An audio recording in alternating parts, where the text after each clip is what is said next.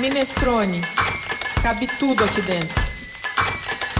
Esse episódio do podcast Minestrone é sobre gastronomia e hospitalidade, duas áreas de conhecimento que se entrelaçam, se complementam e se abraçam. Na roda de conversa, Luana Budel, chefe consultora na área de gastronomia funcional, e Rafael Ferro, especialista em enologia e professor de gastronomia. Ambos, Rafael e Luana, são pesquisadores estudiosos da hospitalidade. Gente que tem tudo a ver com o que a gente ama falar aqui no Minestrone. Não sai daí, ouve até o final, hein? Olá, ouvintes do podcast Minestrone, sejam bem-vindos, sejam bem-vindas. Eu sou a Cláudia Violi, jornalista e cozinheira. Esse é o quarto episódio da terceira temporada do podcast Minestrone. O Minestrone é uma plataforma que oferece conteúdo com apuração jornalística sobre tudo que se refere a comida, bebida e boa mesa. Assim como na sopa italiana Minestrone, em que diversos tipos de ingredientes como caldo de feijão, carne, frango ou legumes, além de macarrãozinho, verduras e leguminosas, são combinados entre si, o nosso Minestrone aqui também é bem inclusivo. No site, no podcast, a gente combina um pouco de tudo para poder falar sobre técnica, ingrediente, livro, filme, documentário, celebridade, saúde, festa, religião e cultura. E muito mais que envolve a culinária e a gastronomia. E a gastronomia, como área de conhecimento, tem tudo a ver com a hospitalidade, porque as duas se envolvem com acolhimento, com dádiva, generosidade, assim como tratam das alianças ao redor da mesa e da comida. Nos dias 31 de agosto e 1 de setembro, agora de 2021, a Universidade Anhembi Morumbi e a Universidade Federal do Maranhão realizam em parceria o primeiro colóquio sobre gastronomia e hospitalidade. O evento vai ser online e é gratuito e conta com o apoio do Minestrone. Para quem não sabe, a equipe do Minestrone é praticamente toda formada de pessoas que se conheceram nos cursos estrito ou lato senso, de extensão ou livres, mas sempre relacionados com gastronomia e hospitalidade. A Andréia, o Fábio, eu, a Kay, a Marilene, o Elvis, a Luísa, todos nós que somos da equipe do Minestrone, fomos ou somos estudantes dessas áreas que também envolvem a hotelaria e a comensalidade, por exemplo. De modo que quem está aqui comigo hoje para apresentar esse podcast Minestrone é a Andréa Faltin. A pesquisa dela em hospitalidade foi uma das minhas verdadeiras inspirações durante o mestrado. Não é, Andréa? Querida, como você tá? Que bom estar tá aqui com você. Tô ótima, Clau. Feliz de estar com você, com esses pesquisadores maravilhosos. E não fala essas coisas que eu fico com vergonha. Que fica com vergonha, Andréia? Eu sou Andréa Faltin, cozinheira, pesquisadora e curiosa de tudo que envolve a comida e a a gastronomia. E você, Clau, feliz com o dia de hoje? É um dia especial, não? Poder falar sobre hospitalidade? Sim, André, tô super feliz. Um dia mais que especial. Além de estar contigo aqui, que veio gravar comigo o episódio do Minestrone, a gente ainda tá juntando as nossas paixões, né? Que são gastronomia e hospitalidade. E essas duas criaturas maravilhosas, que são os nossos colegas de grupo de pesquisa, de trabalho e de afinidade. Então, eu apresento um e você apresenta outro, tá bom? Pode ser? Combinado. Perfeito. O convidado do podcast Minestrone é gastrólogo, enólogo, professor de gastronomia, mestre e doutorando em hospitalidade, e é um dos organizadores líderes desse primeiro colóquio de gastronomia e hospitalidade, Rafael Ferro. Seja bem-vindo, Rafael. Oi, gente, é um prazer estar aqui com vocês, né? Muito obrigado pelo convite, Cláudia e Andréia pessoal do Minestrone, todo mundo. Enfim, é um prazer estar falando aqui com vocês sobre hospitalidade, gastronomia e sobre o evento, né? Colóquio de gastronomia e hospitalidade, que vai ser assim, foi um evento pensado justamente para essa necessidade de que a gente está fazendo aqui hoje, que é conversar sobre esses dois temas tão importantes. Ai, Rafael, obrigada a você. Muito legal você estar aqui. E agora eu tenho a honra de apresentar a queridíssima Luana Budel. Luana, seja bem-vinda ao nosso podcast Minestrone. Como você tá? Olá, Clau, Andréia, Rafael. Estou muito feliz de participar hoje aqui com vocês. Adorei o convite. E estamos aqui, né? Dentro da hospitalidade, fazendo as nossas pesquisas e participando desse colóquio incrível que vai acontecer agora no final de agosto, início de setembro. Eu estou muito feliz de estar aqui com você, Luana. Luana foi professora comigo. Ela também é professora especialista de cozinha brasileira, funcional, é consultora, pesquisadora. E vai falar também um pouquinho sobre a pesquisa dela, Rafael também também. Ela e Rafael são alunos do programa de mestrado e doutorado da Inhambi Morumbi e a gente vai conversar sobre hospitalidade, sobre gastronomia e também um pouquinho sobre as pesquisas deles. É isso aí, Andréia. Então eu vou começar pedindo para o Rafael falar um pouquinho sobre o objeto de pesquisa dele, porque certamente isso vai contextualizar as pessoas sobre o que, que é a pesquisa científica em gastronomia e hospitalidade. Rafael, por favor, conta um pouco pra gente sobre a sua pesquisa e o que, que significa pesquisa científica em gastronomia e que relação isso tudo tem com hospitalidade, né? Ai, gente, será que o ouvinte sabe o que é hospitalidade? Vamos, de repente, contar para eles, Rafael, antes dessa pergunta, o que, que é hospitalidade? Que a gente falou em hospitalidade, estamos aqui, estudamos hospitalidade, mas é um termo que talvez nem todo mundo mundo conheça. Pois é, né, gente? Uma mesa aqui com quatro pessoas e Andréia me joga uma pergunta dessa, tipo, que é muito difícil mesmo de explicar, porque a nossa concepção do senso comum de hospitalidade é o bem acolher, bem receber as outras pessoas, enfim. Não que isso esteja errado, né? Mas é que o nosso programa, né, o PPG de hospitalidade da Embi Morumbi,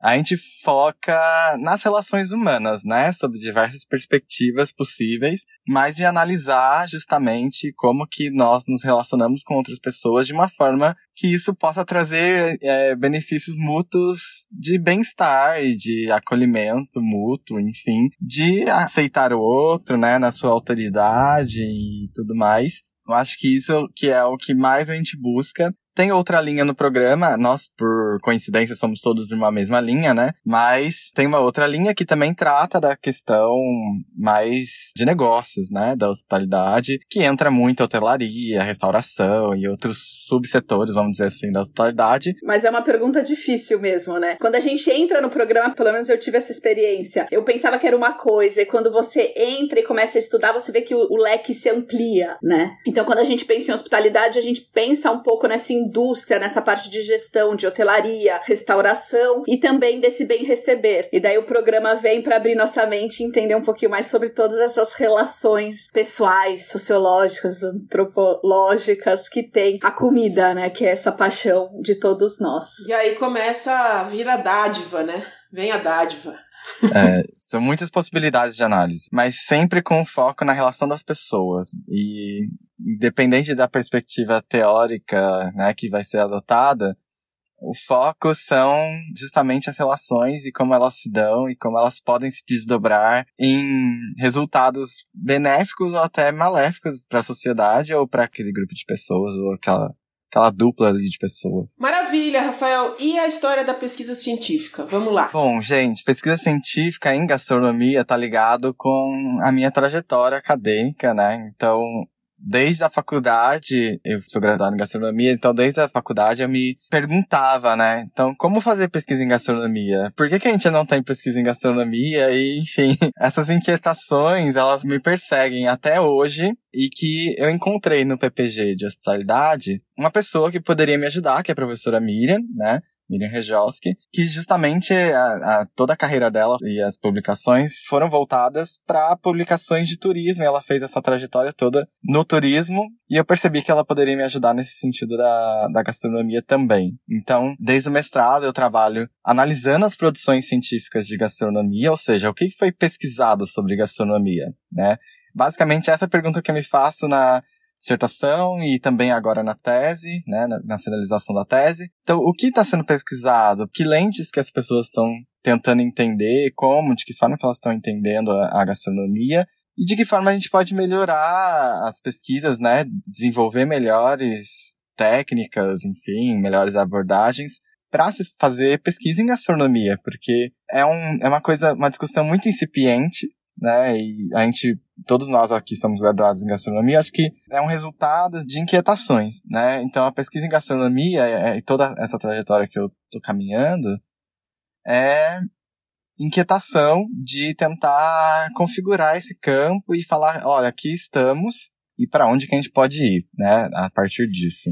Bom, e a Luana é uma pesquisadora também, né? Ela também faz pesquisa científica dentro dessas duas áreas de conhecimento, que são a gastronomia e a hospitalidade, com um foco específico em Luana conta que a gente tá louco para saber. Olha, eu vou fazer uma ponte até com as nossas pesquisas e os nossos relacionamentos dentro da hospitalidade, porque, como o Rafael apontou, eu sou formada em gastronomia também. Sempre tive essa busca e essa inquietação e uma certa hum, procura, né? Como que a gente pode pesquisar gastronomia além da questão de comercial, do restaurante, dessa questão de serviço? Porque gastronomia é além disso, né? Gastronomia é esse relacionamento com as pessoas, essa identidade cultural da alimentação e como que essa alimentação envolve e cria laços, né? Faz com que aquilo se torne algo tão fundamental na base da vida pessoal de cada um. E aí quando eu entrei no programa, eu comecei estudando centros de pesquisa de gastronomia, que até era muito linkado com a pesquisa do Rafael, mas algo aqui dentro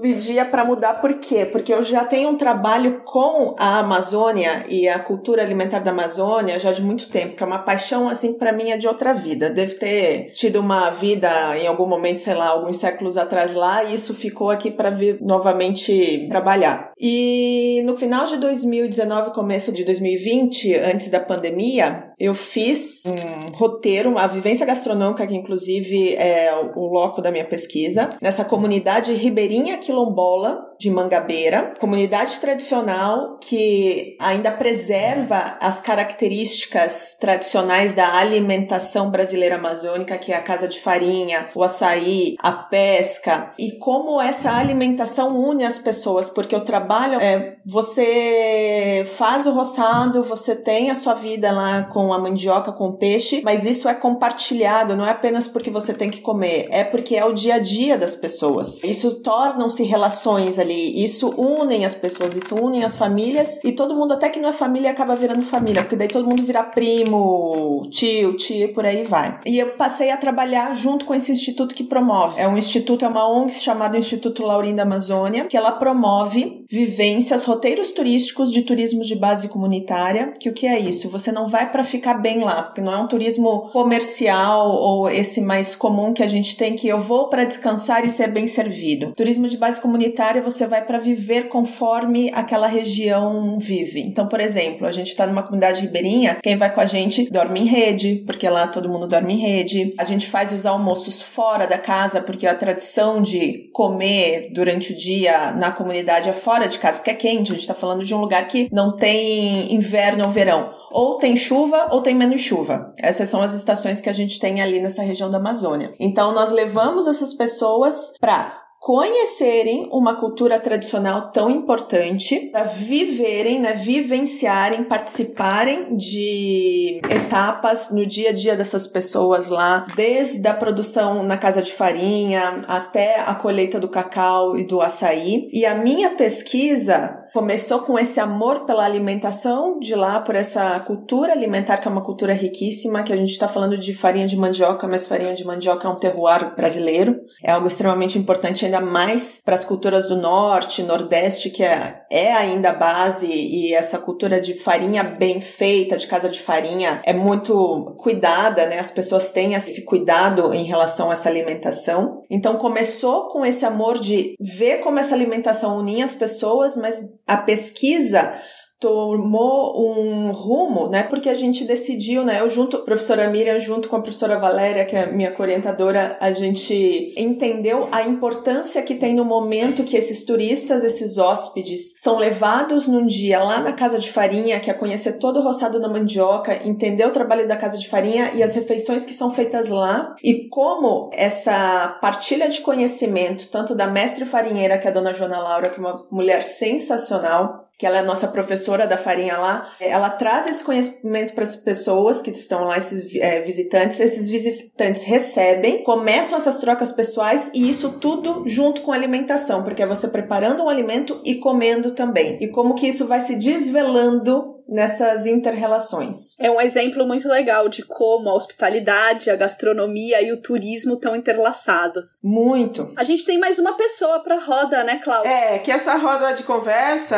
ela é para falar sobre parcerias, né? Seja entre a Universidade Aimbe Morumbi e a Universidade Federal do Maranhão, seja parcerias entre hospitalidade e gastronomia. Então a gente gravou um depoimento da professora doutora Linda Maria Rodrigues, que é lá da Universidade Federal do Maranhão sobre a importância de realizar esse colóquio de gastronomia e hospitalidade, unindo o Brasil de norte a sul, porque olha só quanta coisa bacana que a Luana já falou pra gente. Então vamos escutar um pouco a professora Linda.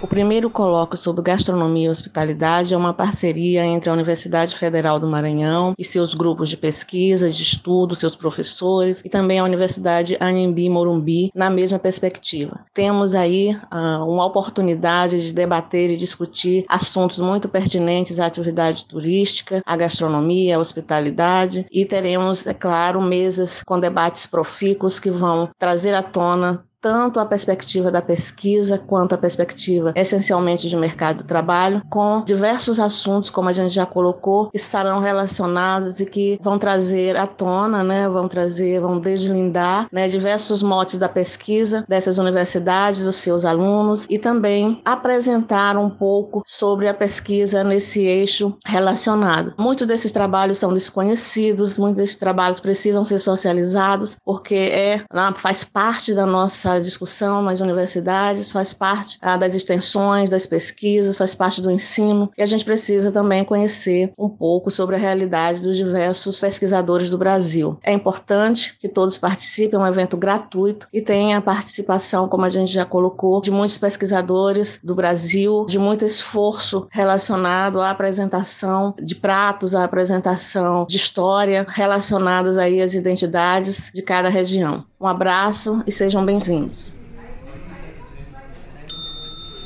Eu tô tão feliz com esse colóquio, gente, porque eu acho que finalmente a gente vai conseguir divulgar cada vez mais um pouquinho essa relação da hospitalidade com a gastronomia que muitas vezes fica um pouco perdido, né? Ou não é tão falado quanto a gente gostaria nas escolas e na área em si, na mídia. Pro ouvinte minestrante se contextualizar, o colóquio tem nas mesas tanto a Luana quanto o Rafael. E o Rafael tá liderando a questão da divulgação e tal. Então conta um pouco pra gente, Rafael, como é que foi planejado esse colóquio? Gente, o colóquio, ele foi pensado a partir das inquietações mesmo da minha pesquisa, né? Então, a minha pesquisa ela tem como base analisar o que foi produzido em gastronomia, né, cientificamente, nos artigos de turismo e hospitalidade. Então, no final das análises dos meus resultados, né, eu percebi que ainda é muito incipiente as nossas discussões sobre gastronomia e hospitalidade. Mas, apesar disso, nós temos muitos pesquisadores que falam sobre gastronomia e hospitalidade. Então, a Andréia, a Luana, por exemplo, a Cláudia mesmo. Né? Então, nós temos muitas pesquisas ainda em vias de desenvolvimento, vamos dizer assim, meio que se maturando e maturando na cabeça desses pesquisadores, e que muitas vezes não tinham espaço para serem discutidas de fato né, no ambiente acadêmico. Então a gente tem, obviamente, muitos eventos que acolhem discussões sobre gastronomia hospitalidade, mas em algumas condições talvez não sejam bem aceitos ou tem algum, né, alguma interferência ali, tenha que ser adaptado o trabalho. Então a ideia desse é justamente, eu pensei junto com o professor Juan, né, que é meu parceiro lá da UFMA, que também é aluno do PPG, de hospitalidade daqui da UAM, mas também é professor lá da, da UFMA. E falei, Juan, a gente tem que pensar um pouco mais a gastronomia e colocá-la um pouco mais em evidência nas discussões de hospitalidade, porque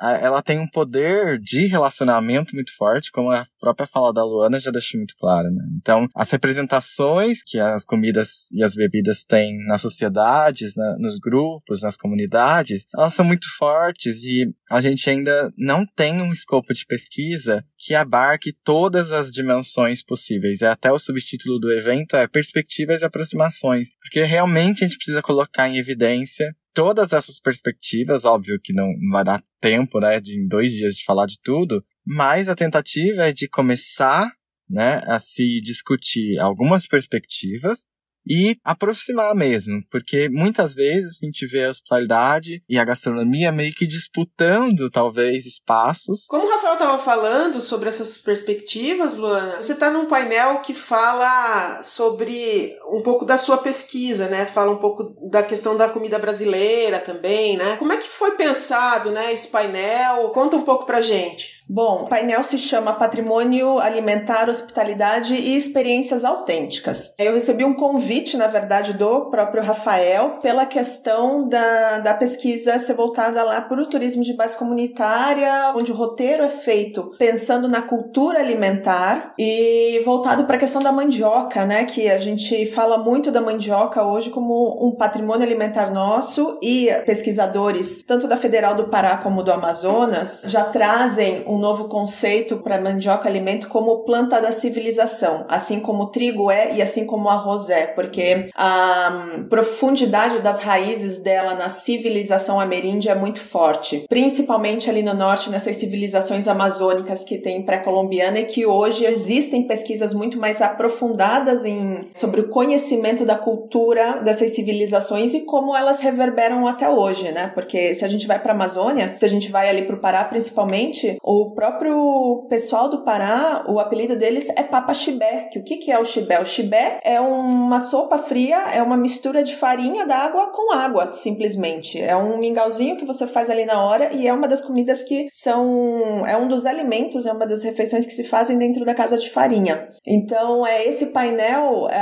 acredito eu, né, pela profundidade que a gente vai ter ali, tanto das professoras que estão juntas, é trazer esse olhar que a gente tem desses alimentos que são tão identitários, né, que fazem parte da população brasileira desde sempre, né, desde Brasil ser Brasil. E mandioca até hoje é um alimento que é fundamental, né, é algo que é a base. É, e é bem legal que assim a gente mostra, né, porque quando a gente pensa em gastronomia, a gente sempre pensa em prato, em ingrediente, a gente raramente pensa em relações sociais, né. Então, a, esse painel mostra um pouquinho como como um prato, uma preparação, um local de preparo pode unir as pessoas que vão visitar, né? Fazer até um fomento social, econômico uhum. no local e também promover esses vínculos. Sim. Então, acho que é um exemplo bem legal de uma perspectiva, igual o Rafael estava falando das possibilidades de perspectiva para esses estudos de gastronomia. Sim, e gente, é uma coisa tão interessante que, por exemplo, todas as vivências que a gente produz lá, a gente leva a um grupo pequeno, né, para se ter uma experiência desse relacionamento pessoal. Mas passada o dia da casa de farinha que o pessoal passa, e é um dia intenso, porque a gente acha que é simples não é. Trabalhar na casa de farinha, ir no roçado, ir para casa de farinha, transformar aquela matéria-prima maravilhosa da mandioca em inúmeros subprodutos como farinha d'água, farinha de tapioca, biju de massa, que é um biscoitinho incrível, maravilhoso maravilhoso, é um biju que é feito com a própria mandioca em si e é tradicional dessa região lá do Rio Tocantins. Todos esses processos, passar por isso, compartilhar experiências de vida que acontecem entre os visitantes e entre é, a família ali da Dona Joana Laura e depois voltar para o instituto e comer a própria farinha, reverbera nas pessoas, nesses visitantes lá, de uma maneira que começa a se trazer lembranças para algumas pessoas e outra, outras pessoas passam a entender a a importância que é uma cultura alimentar, o quão aquilo é fundamental para a gente resguardar, continuar fomentando e manter como uma tradição nossa, não se perder no mundo, não se perder na globalização de uma maneira negativa, de perder as próprias origens e perder esses alimentos tão tradicionais. Então isso acaba gerando sensações, né? Tem bastante a ver com respeitar a identidade, né? Muito. Que a gente aqui, que é. Eu sou paulista, né? Não conheço, porque é um, é um mundo distante, né? Mas não deixa de ser a nossa própria identidade brasileira, que a gente tem que reconhecer, né? Se a gente não conhece, a gente precisa reconhecer, né? Esse reconhecer que você falou, muitas pessoas passam lá e é uma experiência de vida, né, gente? É algo que marca, marca a gente na alma, no dia a dia, é muito legal. Rafael, a Luana estava falando sobre uh, a questão do painel no qual ela vai estar tá, e os demais painéis, né? Como é que eles foram pensados? O evento,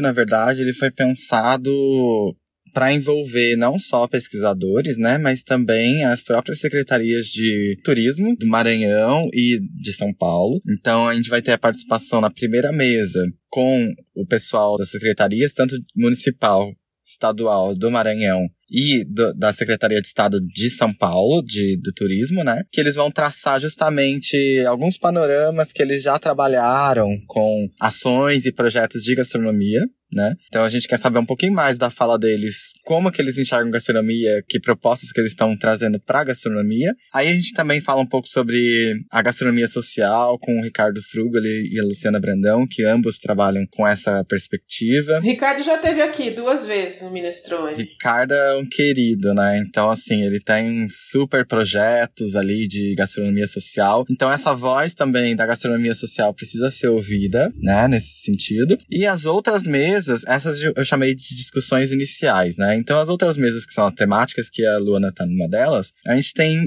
um pouco sobre patrimônio, né, um pouco sobre experiências, um pouco sobre estilos de vida, de consumo, né? Então todas essas discussões e até o potencial turístico de fato das comidas, da, da bebida, do patrimônio, enfim, de tudo, e das etnias, né, de todo o conhecimento étnico de cada comunidade, acho que tudo isso vai ser colocado apostos ali no, no evento. Eu acho que eu coloquei grupos de pesquisadores, né, que falem a mesma coisa, que busquem a mesma coisa nas suas pesquisas, mas que cada um deles, obviamente, está seguindo um, um caminho, vamos dizer assim. E eu acho que no final eles vão se complementar, né? A fala de cada um deles vai se complementar no sentido de ampliar cada vez mais as discussões sobre aquela mesa, sobre aquele título daquela mesa em si, seja do patrimônio, do, do turismo, enfim da hospitalidade que está muito em evidência, né? Conta o título dos blocos temáticos pra gente, Rafael. Sobre as, os títulos das mesas, né? A gente tem as discussões iniciais, que vão ser ações e projetos de fomento à gastronomia, que é com o pessoal da, da Secretaria de Turismo. Nós temos gastronomia social e hospitalidade, depois, isso tudo no primeiro dia, que vai ser no dia 31, né? Depois a gente tem potencial turístico da etnicidade, dos saberes fazeres alimentares e da comensalidade. Depois a gente tem olhares sobre as dimensões de práticas e estilos de vidas e as interlocuções com a hospitalidade. Então, isso vai acabar no primeiro dia. Daí, no segundo dia, a gente vai falar um pouco sobre produtos gastronômicos e hospitalidade, as relevâncias tanto turística quanto sociocultural. Na parte da tarde, a gente tem patrimônio alimentar, hospitalidade e experiências autênticas. E para finalizar, eu vou estar junto com a professora Miriam na última mesa, que é pesquisa científica em gastronomia e hospitalidade, sinergias, potencialidades e tendências, que eu vou trazer um pouquinho das minhas, das minhas resultados da minha tese, que fala justamente sobre essa relação da pesquisa científica entre essas duas áreas de conhecimento, né? É legal você ter falado sobre o colóquio encerrar falando sobre pesquisa científica, porque quando a gente não é pesquisador, quando a gente não está na academia, muitas vezes a gente tem uma visão equivocada, né? A gente acha que, por exemplo, eu que tenho uma formação inicial como jornalista, eu achava que pesquisar jornalisticamente era muito parecido com pesquisar cientificamente. E você falou há pouco que a pesquisa científica, você chamou pessoas que pesquisam objetos afins, né? Mas que cada um tem um desdobramento. E aí é importante dizer que a grande graça de toda a pesquisa científica, além de deixar o legado para que as pessoas entendam o que está acontecendo, é elas poderem pegar com uma determinada seriedade um objeto que foi desmistificado de alguma forma por alguém e poder colocar um novo olhar em cima daquele mesmo objeto, né? Então, esse desdobramento, né, esses galhos que essa árvore vai dando, né, esses novos frutos, são a grande graça. E a gastronomia como atividade, né, como agora eu tô falando porque também sou pesquisadora, né? Como atividade econômica, ela tem um desdobramento. E como pesquisa científica, ela tem outro, que é muito mais essa questão voltada à própria identidade, ao reconhecimento das culturas, né? A entender a comida como uma cultura, como um pedaço do processo das pessoas. Então, eu fico muito feliz de ter podido trazer esse tema aqui, né? E trazer, inclusive, um pouco da pesquisa da Luana que vai lá na raiz, né? Que chega lá na base, né? É a base comunitária o trabalho que ela faz, né? Porque é um jeito de explicar para quem não é pesquisador, o quanto a pesquisa contribui. Porque isso, de alguma maneira, muda a própria sociedade, muda a forma como as pessoas podem enxergar a sociedade. Maravilhoso, gente. Adorei. Tô aqui viajando. Eu também. E não só dentro dessas comunidades distantes, mas também no nosso dia a dia, né? Quando a gente fala de gastronomia e hospitalidade, a gente fala muito de comensalidade, que é esse partilhar a mesa, esses vínculos. Também tá ligado com o dia a dia da vida das pessoas, né? E o quanto, de repente, assistir TV enquanto a gente come, de vez de sentar na mesa e conversar com a sua família, talvez isso tenha um impacto lá no futuro, na nossa construção como pessoa e como sociedade, né? Então tá permeado em vários momentos da nossa vida e como a comida tá sempre lá, de repente a gente não para para refletir e observar. Eu acho que a pesquisa tá aí para a gente conseguir olhar para esse momento que é tão cotidiano de uma forma mais ampliada, né? Para todas as pessoas que participam do podcast Minestrone, a gente vai pedir dicas de gastronomia. Antes eu vou contar um pouquinho pro ouvinte o que, que vem vindo aí de novidade no Minestrone, né? O Minestrone agora no mês de setembro lança um clube de assinaturas chamado Clube de Assinaturas Minestrone, no qual as pessoas podem se inscrever para receber em casa uma vez por mês uma caixa com produtos gastronômicos. Além disso, a gente vai ter um pequeno e-commerce no Minestrone, porque nessas minhas pesquisas pesquisas, nessa garimpagem de produtos, eu acabo encontrando queijos deliciosos, doces de leite maravilhosos e outras tantas coisas que se relacionam ao mundo da gastronomia que de alguma maneira eu vou ter lá um, dois, três produtos para vender, um pequeno e-commerce mesmo, só para a gente poder de alguma maneira partilhar com as pessoas o resultado dessas pesquisas de campo. E também o Minestrone passa a ter cursos Minestrone para quem tem identidade com as áreas tanto da culinária né, do executar receitas, quanto dos ingredientes, né, seja café, azeite, e seja também sobre a própria pesquisa científica, que a gente, como falou aqui, desdobra em muitas coisas. Então, essas são as novidades do Minestrone. E a gente agora precisa saber as dicas desses nossos convidados maravilhosos. Então, vamos começar com a Luana. Luana, você tem uma dica pra gente de gastronomia? Pode ser qualquer coisa, não precisa ser especificamente voltada ao assunto que a gente tratou aqui hoje. Tenho, tenho uma dica importante. Deixe o feijão de molho, pessoal, sempre. O pessoal acha que é só porque surgiu a panela de pressão, tudo melhorou. Não, quer comer um feijão bem feitinho e que não vai te dar gases, feijão de molho de um dia para o outro, e aí sim você cozinha ele. Voltar com essa tradição. Adorei. Veio a parte da, da chefe funcional na dica.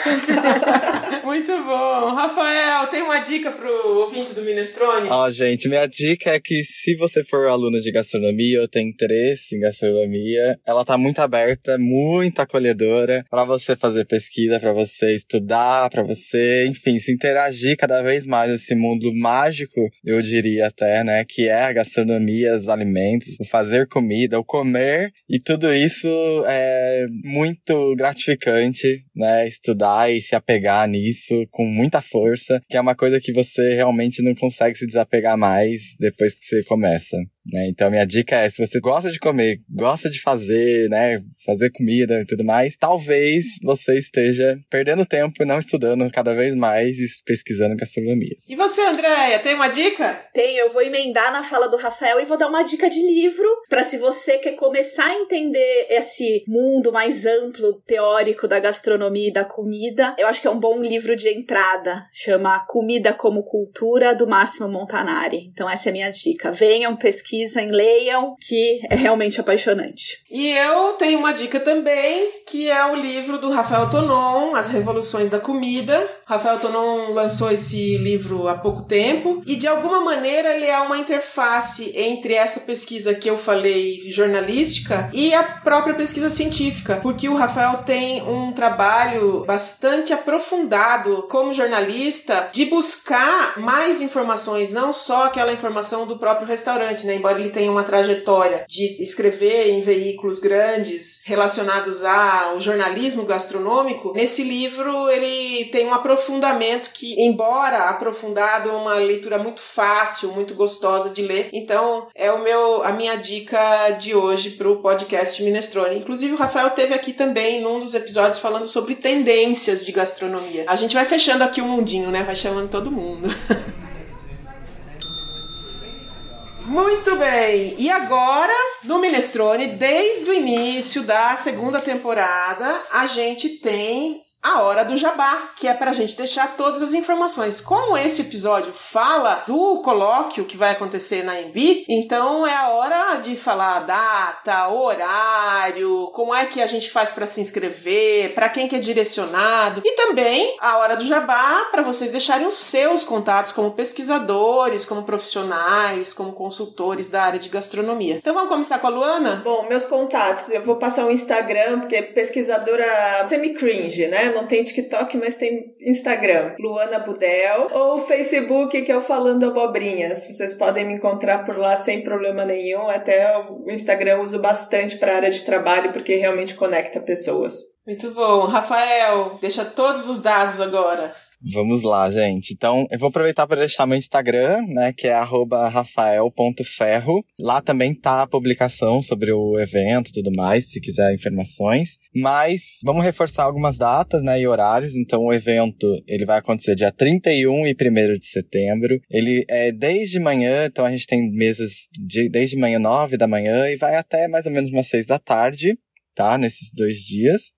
E se você quiser se inscrever, você pode acessar o Siga Eventos da UFMA, né, da Universidade Federal do Maranhão. Vai ter um link na descrição do episódio também para quem quiser se inscrever. Isso, Clau colocou o link para vocês, então já ajuda bastante. E é só fazer o, a inscrição por lá, né? E lá vai ter o link para a sala, onde vão acontecer todas as mesas temáticas. Então é a mesma sala para todas. É só você se inscrever no evento que você vai ter acesso ao link e aí é só entrar na sala no horário de cada uma das mesas e aproveitar o evento. espero que vocês gostem. Muito obrigada. Andréa, tem um jabá pra gente? Tenho. O primeiro eu só vou dizer que eu estarei presente nesse evento com certeza, com muita felicidade e honra. E segundo, me sigam nas redes sociais, é arroba Andrea Faltin. Ela tá um pouco inativa, porque eu tenho uma surpresa para vocês que eu vou ser mamãe, então tá um pouco inativo, mas logo terei novidades, logo que a pequena aqui nascer, tá bom? Eu tava morrendo de vontade de contar, mas eu não podia, porque a Sil, né, a Silvia, ela vai ser a segunda bebê aqui do Minestrone Minestrone. A gente já teve o Rafael Prego, que é do nosso estúdio inicial. Também teve uma bebezinha, a Ema, desde que a gente começou a gravar o Minestrone. E eu tenho uma sensação de que isso simboliza o nosso crescimento, isso simboliza que a gente está dando frutos. Se a gente junta pessoas que estão trazendo novas pessoas no mundo, é uma dádiva realmente, Andréia. Você não sabe como eu sou feliz por ter você aqui e receber essa pequena que está para chegar. Maravilhoso, gente. Muito obrigada pela participação de vocês. Foi muito bom. Acho que a gente vai combinar de outras vezes vocês virem para a gente conversar mais, porque tem muita coisa para falar. Hoje a ideia é realmente contar para as pessoas muito mais a questão do evento que o Minestrone está apoiando, com muita honra também. Eu agradeço então demais. Luana Budel, foi maravilhoso te ver, falar com você. Rafael Ferro, foi tudo de bom ter você aqui com a gente. Obrigada, obrigada por ter tido essa ideia de fazer esse colóquio e chamado gente tão legal, tão bacana para estar tá compondo. Andréia, tudo de bom, tá aqui juntas, né? E é isso, o Minestrone fica por aqui. Até o próximo podcast Minestrone. Até, gente. Até o próximo. Foi um prazer estar aqui com vocês. Muito obrigada. Até, gente. Valeu. Obrigada a vocês. Beijão.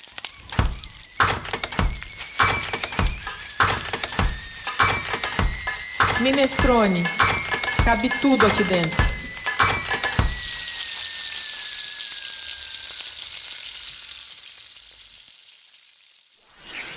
Esse podcast foi editado por Domênica Mendes.